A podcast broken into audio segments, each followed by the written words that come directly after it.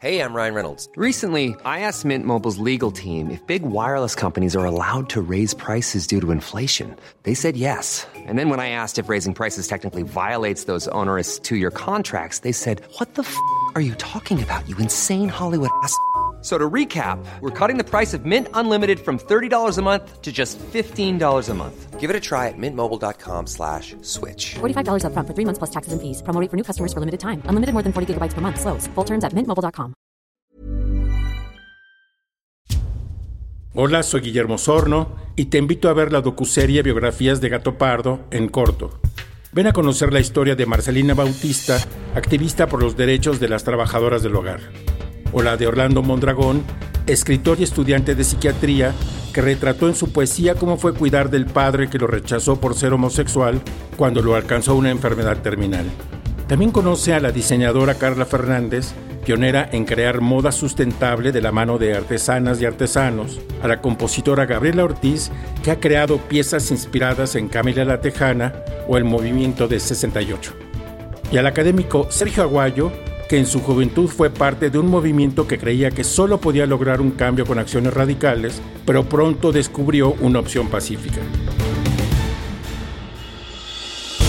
No te pierdas sus historias en corto en el canal de YouTube de Gato Pardo y acompáñanos el 15 de febrero a la presentación de la serie en el Museo de Antropología. En la descripción de este podcast encontrarás el formulario.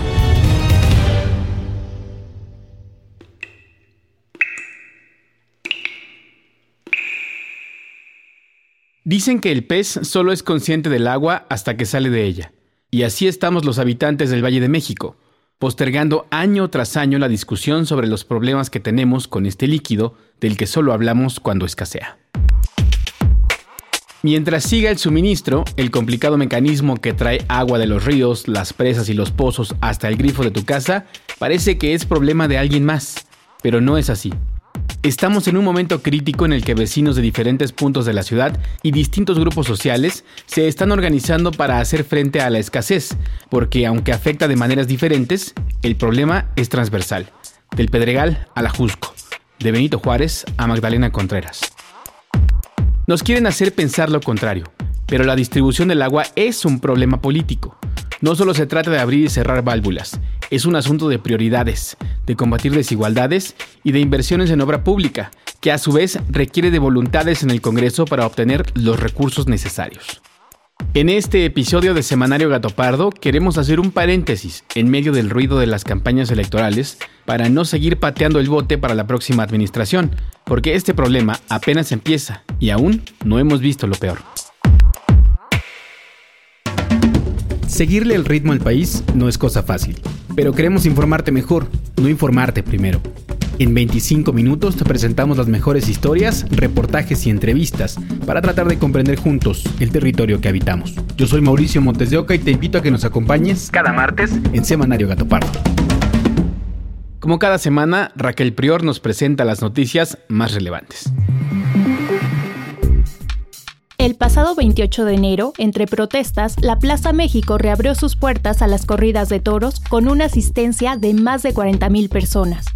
Fue en junio de 2022 cuando se suspendieron estos espectáculos en la Ciudad de México, gracias a un amparo promovido por la Asociación Civil Justicia Justa. El argumento es que los toros sufren una serie de lesiones y estímulos agresivos que les causan un dolor excesivo y agónico, y en que las corridas violan el derecho a un medio ambiente sano. Sin embargo, en diciembre de 2023, la Suprema Corte de Justicia de la Nación determinó que se reanudaran las actividades, mientras se resolvía el amparo de forma definitiva. Tres días después del regreso de las corridas de toros, una jueza ordenó otra vez suspender los espectáculos taurinos, debido a un nuevo amparo promovido por la asociación Todas y Todos por Amor a los Toros. Ante esta nueva suspensión provisional, la Plaza de Toros presentó una queja y el décimo tercer Tribunal Colegiado de Circuito determinó que podrían continuar con las actividades programadas.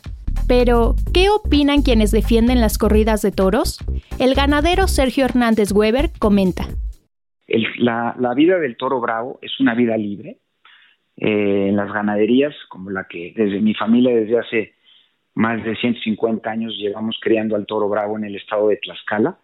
Tiene una vida de grandes cuidados en un campo abierto, no en un, no en un establo, no son animales estabulados, sino son animales que se cuidan eh, con todos los detalles porque ese es el hábitat que necesitan eh, los toros. Solamente aproximadamente un 5 o 6% del hábitat de, los toros bravos, vacas y hembras, etcétera, son los que se van a las corridas de toros. Entonces tiene una vida verdaderamente de muchos cuidados y en la naturaleza total. No sufren absolutamente nada, es más, viven mejor que los animales del zoológico. ¿Por qué los activistas buscan suspenderlas? La doctora Beatriz Banda Cantón, profesora de la Facultad de Veterinaria y Zootecnia de la UNAM, explica. Los toros experimentan no solamente dolor físico, y esto está comprobado, porque pues son una raza más de un vacuno, y anatómicamente, tanto en su sistema nervioso central como su sistema circulatorio, su corazón es idéntico al de los otros vacas y toros que, que conocemos. Su musculatura sí está diferentemente desarrollada porque pues ha sido seleccionada esa raza o ese biotipo para el espectáculo al que se les lleva pero además de todo, de que pueden sufrir dolor, porque tienen todas las estructuras encefálicas y todos los receptores y terminaciones nerviosas para poder conducir los estímulos nocivos hasta su cerebro, también experimentan estados mentales, porque tienen un sistema límbico como los demás animales, y experimentan sentimientos y estados mentales negativos como la ansiedad, el miedo, la frustración. ¿Quieres saber más sobre este debate? Te invitamos a leer el artículo ¿Deben continuar las corridas de toros? En gatopardo.com. En otras noticias, este lunes el presidente Andrés Manuel López Obrador presentó iniciativas de reformas en materia electoral, salarial, eléctrica, judicial, de seguridad, de pensiones, entre otras. En este sentido, sorprendió que la semana pasada Rubén Moreira, coordinador del grupo parlamentario del PRI, aseguró que su bancada apoyaría algunas propuestas, pero votarán en contra de iniciativas relacionadas con la desaparición de los órganos autónomos, ya que el presidente había dicho que desea reasignar el presupuesto de estas instituciones al pago de pensiones. Xochitl Galvez, por su parte, afirmó que el PRI, PAN y PRD apoyarán esta reforma de pensiones con sus matices. Por supuesto que nosotros estamos absolutamente de acuerdo a que los mexicanos tengan una pensión digna. Lo comparto, lo vamos a apoyar López Obrador celebró estas declaraciones y dijo, Fíjense a qué nivel de desesperación o lo que hace este, la temporada electoral. Si quieres saber más sobre esta iniciativa, te recomendamos escuchar nuestro episodio Reformas a las pensiones. En la buena noticia de la semana, la Comisión Federal para la Protección contra Riesgos Sanitarios autorizó el uso de una autoprueba para diagnosticar VIH en México. Esto permitirá que se garanticen diagnósticos oportunos que faciliten el acceso a servicios de atención integral en salud libres de estigma y discriminación. El Centro Nacional para la Prevención y el Control del VIH y el SIDA afirmó que este insumo fomenta el autocuidado de la salud en las poblaciones y representa una alternativa discreta y cómoda para quienes no tienen acceso a servicios de detección. Censida documentó que al cierre de 2022, aproximadamente 370.000 personas vivían con VIH en México y solo 3 de cada 10 aún no conoce su estado serológico. Si quieres obtener más información sobre la autoprueba, puedes comunicarte a Censida en el teléfono 55 19 46 97 72. Ahora sí, pasemos al tema de la semana. Empecemos con una historia de desigualdad. A veces cuando decimos esta palabra nos imaginamos que sucede de una entidad a otra o de un país a otro, pero en realidad puede suceder en el microuniverso de una colonia a otra, separadas por apenas una calle. Beatriz Ramírez es habitante de Copilco el Bajo, donde conviven algunas casas pequeñas de clase media, con otras de techo de lámina y edificios de departamentos con familias grandes. Al lado, en Fortín Chimalistac, las propiedades alcanzan los 36 millones de pesos y la distribución del agua no es la misma. El sitio que está delimitado por las avenidas Copilco, Insurgente Sur, Miguel Ángel de Quevedo y Avenida Universidad se refleja con toda nitidez la inequidad en la disminución del suministro de agua. Pero perdóname la expresión, Mauricio, era una mentada de madre que no tuviera yo agua para bajarle al excusado tuviera que acumular los desechos y salías a caminar a Paseo del Río y ya estaban los vecinos con su manguera, riegue y riegue, y en Fortín Chemalistán con su alberca, lavando las canchas con agua, regando los jardines con agua potable. Además de los problemas de suministro, la colonia de Beatriz tiene otros obstáculos para que llegue el agua. Por ejemplo, si hay suministro pero no tiene suficiente presión, es muy difícil que llegue hacia los tinacos de los departamentos, o las fugas que se presentan en los alrededores del pozo que alimenta sus tuberías. Mira, yo te lo comento en mi caso, duré una semana sin bañarme. Cuando ya me picaba la cabeza y fui el último día el lunes operación hidráulica de Coyoacán donde reconozco que fueron amables, lo que les dije, miren, ¿a qué horas va a venir el agua? A las 2 de la tarde, perfecto. Si a las 2 de la tarde no ha tocado el sobrestante Ramiro a mi casa, no tengo agua, me voy a venir a bañar a sus oficinas.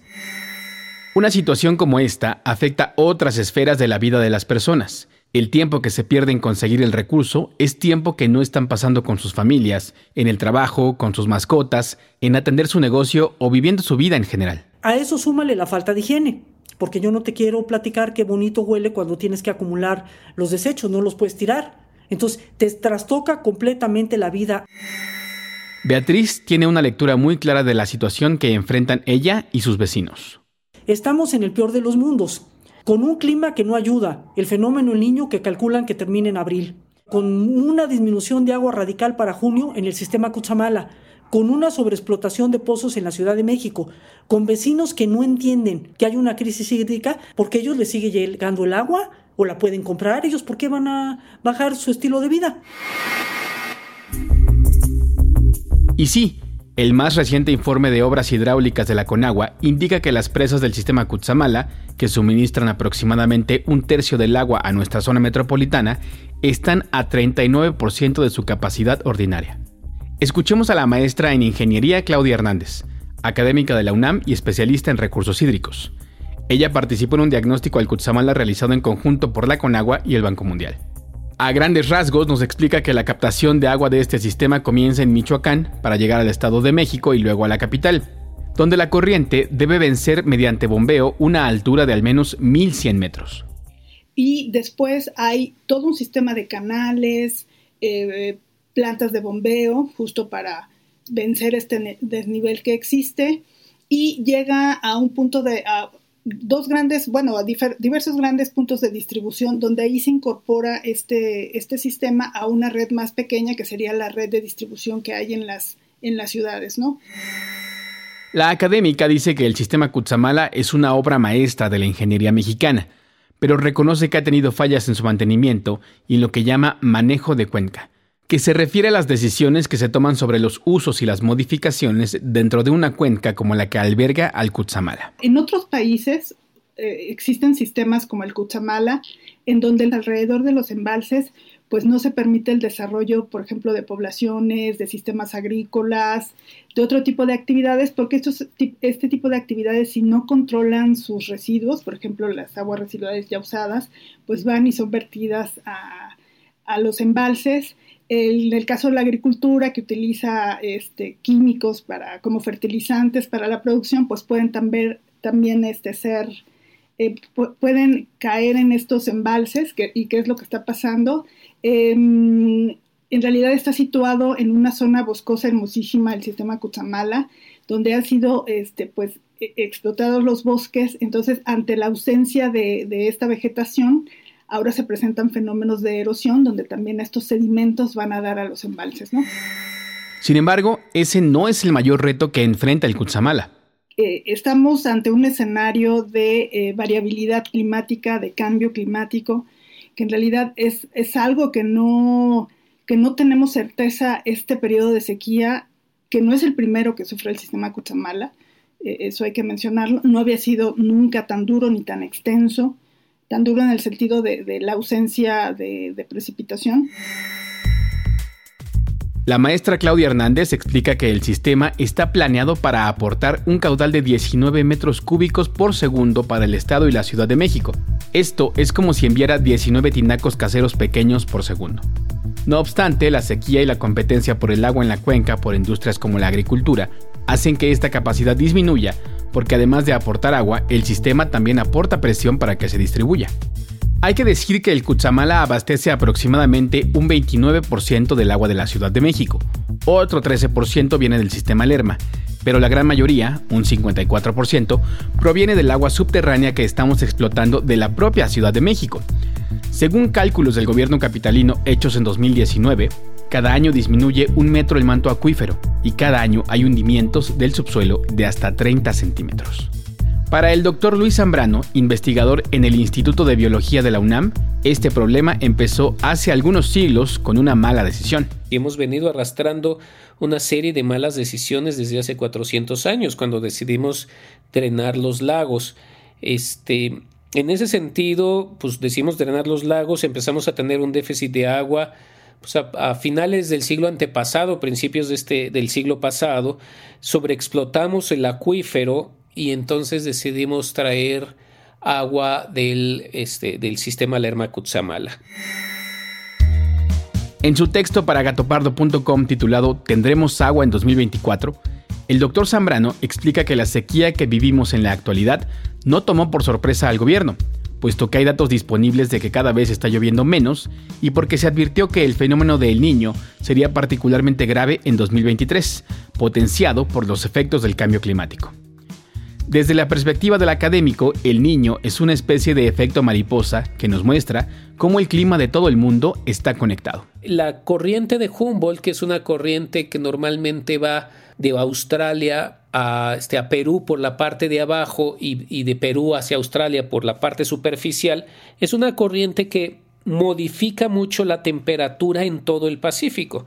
Cuando esa corriente se invierte, y se invierte cada dos a ocho años, todos esos cambios en la humedad, por ejemplo, este, se reflejan en, gran, en, un aumento en la temperatura en el Pacífico. Y ese aumento en la temperatura en el Pacífico genera grandes sequías en muchas partes del mundo, por ejemplo en Estados Unidos, en Canadá, en México y en Hawái.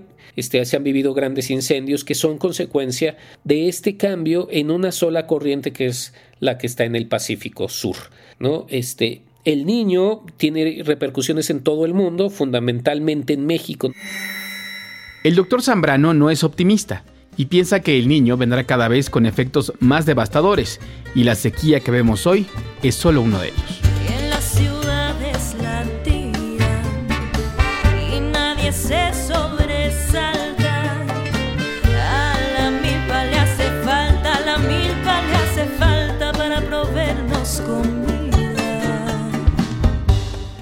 Mientras tanto, en el pueblo de San Miguel Topilejo, en la alcaldía Tlalpan, los habitantes deben ir continuamente a reclamar porque pagan pipas, pero no les llegan aunque haya pasado un mes.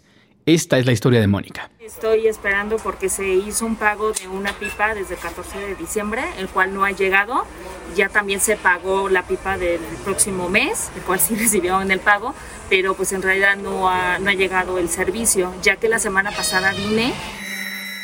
Y lo que se supone que debería ser un derecho humano, se convierte en el negocio de unos cuantos. Si no te llega en ese tiempo, pues tienes la necesidad también de pues, tener que comprar una pipa y realmente pues, no, son nada este, económicas, ¿no? Son costosas.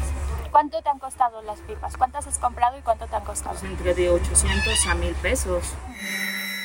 La historia de Mónica es también la historia de Silvia González. la semana pasada volví a pagar otra pipa, o sea, de igual de 3.000 litros, eh, también igual así en 600. Entonces ya en mes y medio ya me gasté 1.800. Tampoco no estoy en condiciones de pagar esa, esa cantidad. Tuve que pagar agua particular porque si estoy en la espera yo soy hipertensa y estoy con el en la boca que no me llega y no me llega y me va a salir más cara la medicina, más caro el tratamiento que la reventa y más aparte es tiempo de, tiempo de Vine hace 10 días, vengo hoy, vengo mañana. ¿Y no es precisamente a las personas más vulnerables a las que deberían atender las políticas públicas? Jesús Carrillo es director de Economía en el Instituto Mexicano para la Competitividad y nos muestra un panorama de las prioridades presupuestales para el sistema de aguas de la Ciudad de México. El presupuesto para 2024 es de 13 mil millones de pesos, 13.3 mil millones de pesos, y es una reducción eh, ligera, pero, pero pues importa ¿no? en el contexto de, eh, de, de 13.7 mil millones de pesos que se tenían contemplados el año pasado. Ahora, es importante decir que eh, el sistema de aguas de la Ciudad de México eh, ha estado ejerciendo más de lo presupuestado en los últimos años, desde 2021, pero aún así el gasto consistentemente se ha reducido desde 2019.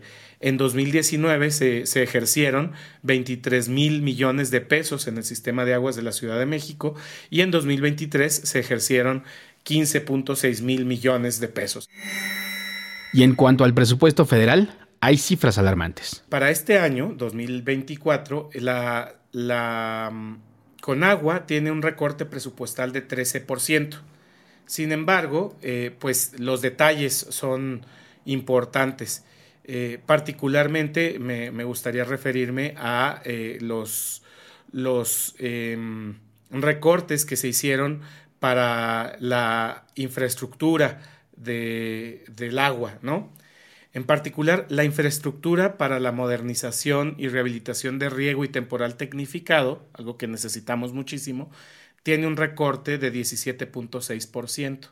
Pasó de 24 mil millones de pesos a 20 mil millones de pesos este año. Más preocupante todavía es la infraestructura de agua potable, alcantarillado y saneamiento, porque pues esa es la que tenemos los ciudadanos el primer contacto con ella, ¿no? Y este eh, presupuesto se recortó un 47.7%. Básicamente le quitaron la mitad a este, a este rubro. Eh, también en la infraestructura para la protección de centros de población y áreas productivas, el recorte es de 36.8%. En agua potable, drenaje y tratamiento, el recorte es de 27%. El único rubro importante en donde se, se incrementa el presupuesto para 2024 es en las provisiones para desarrollo de infraestructura hidráulica. Estos recortes deben importarnos porque ambas instituciones son las responsables de traer agua hasta la llave de tu casa en la Ciudad de México. Jesús Carrillo nos presenta dos datos más para darnos una idea del panorama que tenemos en el país. Tenemos más organismos operadores de agua que municipios, me parece pues eh, bastante sintomático. Tenemos 2.826 organismos operadores de agua en el, en el país, de, de acuerdo a los censos económicos de 2019 pues creo que ese es un, primer panorama. El consumo de agua no está bien registrado, no está bien medido. Eh, tenemos más o menos una claridad del agua que está concesionada y por lo tanto eso nos da una idea del consumo del agua a nivel nacional y pues eh, en, algunas, en algunos temas es, es preocupante. Es preocupante que tres cuartas partes del agua se vayan solamente en el sector agropecuario. Eh, eso habla de que todavía se tienen que hacer muchos esfuerzos para, eh, pues para eficientizar el uso, el uso del agua en ese sector. El 15% se va eh, al abastecimiento público. Si bien decimos que el agua es un problema político, hoy los políticos están queriendo llevarlo hacia el terreno de lo electoral. Por ejemplo, el alcalde de Miguel Hidalgo, Mauricio Tabe, ha acusado al gobierno capitalino de cortar el agua en las colonias donde gobierna, para causar enojo entre los vecinos. Acusamos que la política hídrica en la Ciudad de México tiene una orientación eminentemente política, porque sorpresivamente nos cortaron el agua, siendo que las colonias a las que más le faltó el agua la semana pasada nunca habían tenido ese problema. El jefe de gobierno Martí Batres respondió así a los cuestionamientos sobre escenarios en los que la capital estaría llegando a un punto crítico en mayo de este año. Pues ya ven que es temporada de sopilotes, ya se los decía el otro día, pero eh, no es así y además el gobierno está haciendo su trabajo cotidianamente. ¿De verdad nos merecemos este nivel de debate? Para Beatriz Ramírez y sus vecinos, la postura es clara. No vemos un plan hídrico con visión estratégica, con opinión de los especialistas. Pero ya empezaron a levantar la boca algunos políticos para tratar de lucrar políticamente con eso. No se vale. Requiere una solución estratégica con esfuerzo de todos.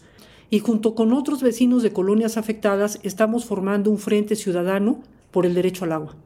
No se puede dejar que lucren los políticos, que consideren que es un botín político la crisis hídrica, cuando ningún partido de ninguna coloratura puede decir que ha dado buenos resultados en la materia. Definitivamente no hay soluciones fáciles, Pero para dar este debate bien preparados, te invitamos a que busques más información sobre este tema tan complejo. Por ejemplo, puedes visitar la página aguaentucolonia.sacmex.cdmx.gov para empezar por conocer si a tu domicilio lo abastece un pozo o el sistema Kutsamala, y desde ahí saber qué escenarios podrías enfrentar en el futuro. Las obras hidráulicas, al estar lejos de las ciudades o debajo del suelo, y al tardar tantos años en construirse, no son lucidoras para que los políticos corten listones mientras sonríen en la foto. Sin embargo, debemos estar pendientes de las mejores propuestas al respecto en estas elecciones que vienen, porque nos estamos jugando el futuro de todas y todos. Esto ya no es una película de ciencia ficción. La batalla por el agua apenas empieza. Como cada semana vamos a la última sección del podcast para hablar de democracia en menos de 5 minutos. En medio del proceso electoral de 2024, el Tribunal Electoral del Poder Judicial de la Federación confirmó la multa de 62.2 millones de pesos que el INE impuso a Morena por la omisión de reportar y comprobar diversos gastos de eventos, propaganda y transporte. El partido se hizo acreedor a esta multa debido a que no reportó en su totalidad los gastos que utilizó durante su proceso interno para elegir a la persona coordinadora nacional de la defensa de la Cuarta Transformación.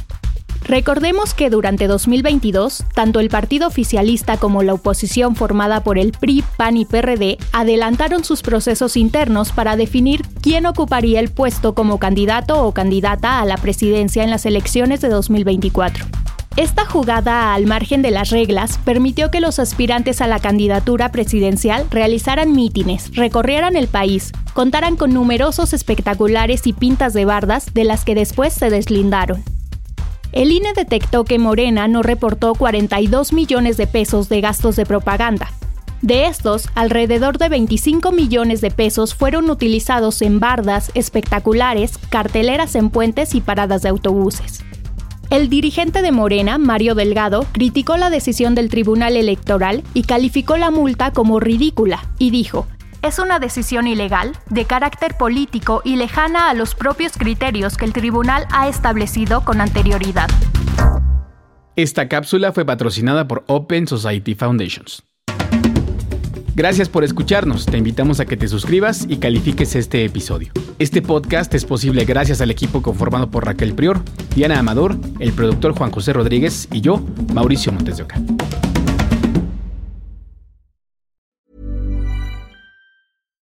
If you're looking for plump lips that last, you need to know about Juvederm lip fillers. With Juvederm Volbella XC and Juvederm Ultra XC, your lip look, whether it's subtle or bold, can last up to one full year with optimal treatment and no additional maintenance. Find a licensed specialist and see if it's right for you at juvederm.com today. That's J U V E D E R M.com. Add fullness to lips in adults over 21 with Juvederm Volbella XC or Juvederm Ultra XC. Do not use if you have severe allergies or a history of severe allergic reactions, or if you're allergic to lidocaine or the proteins used in Juvederm. Tell your doctor if you have a history of scarring or taking medicines that decrease the body's immune response or that can prolong bleeding. Common side effects include injection site redness, swelling, pain, tenderness, firmness, lumps, bumps, bruising, discoloration, or itching. As with all fillers, there's a rare risk of unintentional injection into a blood vessel, which can cause vision abnormalities, blindness, stroke, temporary scabs, or scarring. For full important safety information, visit juvederm.com.